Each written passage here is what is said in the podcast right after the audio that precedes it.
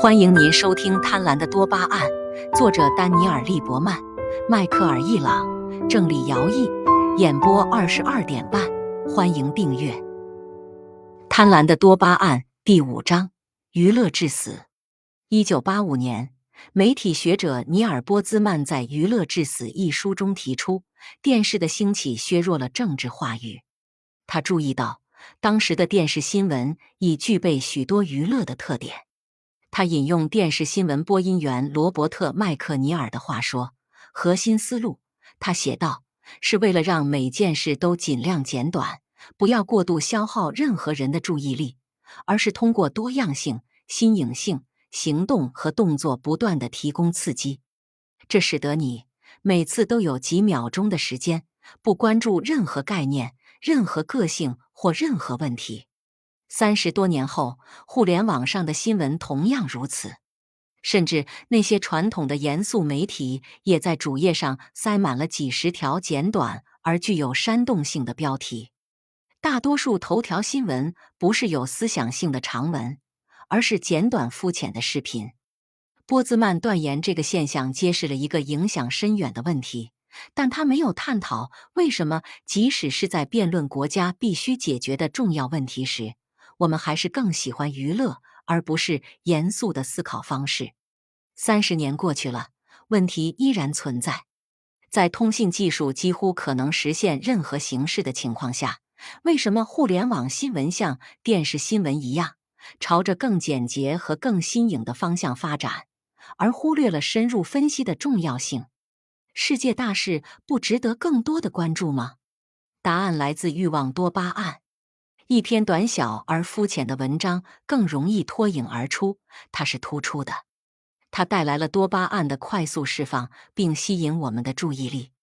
因此，我们会点击十几个挑逗性的标题，链接到小猫短视频，而略过关于医疗保健的长文。医疗保健的文章与我们的生活更为相关，但消化这篇文章要付出努力。可比不上多巴胺冲击带来的轻松愉悦。控制多巴胺可能会阻止这种倾向，但它总是被新奇之事、光鲜之物的潮流所吞没。而这些东西正是在互联网中流通的货币。这种情况将会带来怎样的后果？想必不会带来长篇报道的复兴。随着高点击量报道在新闻环境中越来越普遍，他们必须变得更短。更浅显才能参与竞争，这样的循环何时结束？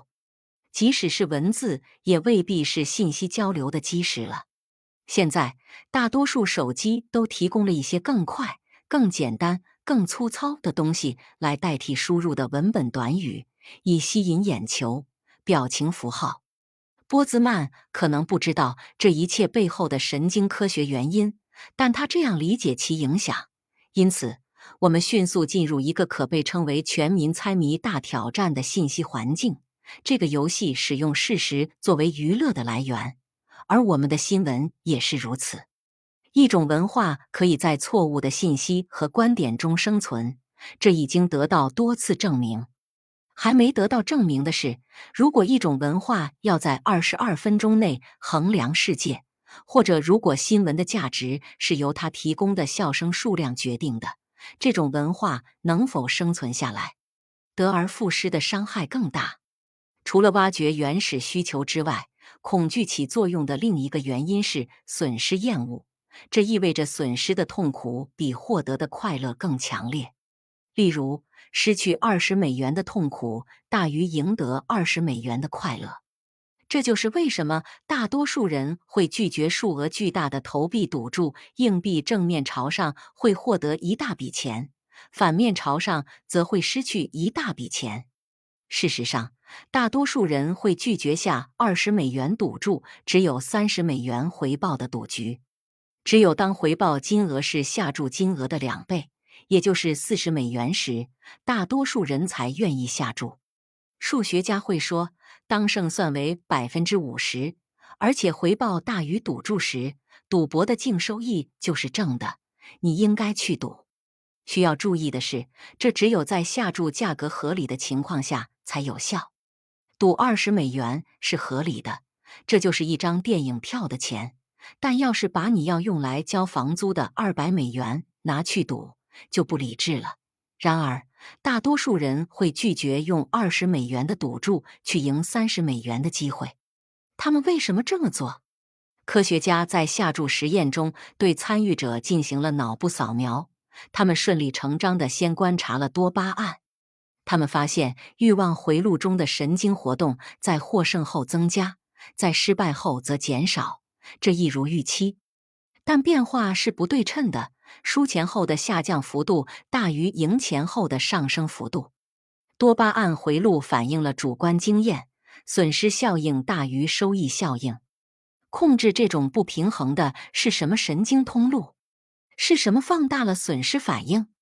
研究人员将研究重心转移到杏仁核，这是一个与当下分子相关的结构，负责处理恐惧和其他负面情绪。每当参与者输掉一次赌注，他们的杏仁核就会兴奋起来，加剧痛苦的感觉。正是当下的情绪导致了对损失的厌恶。当下系统不关心未来，也不关心我们可能得到什么。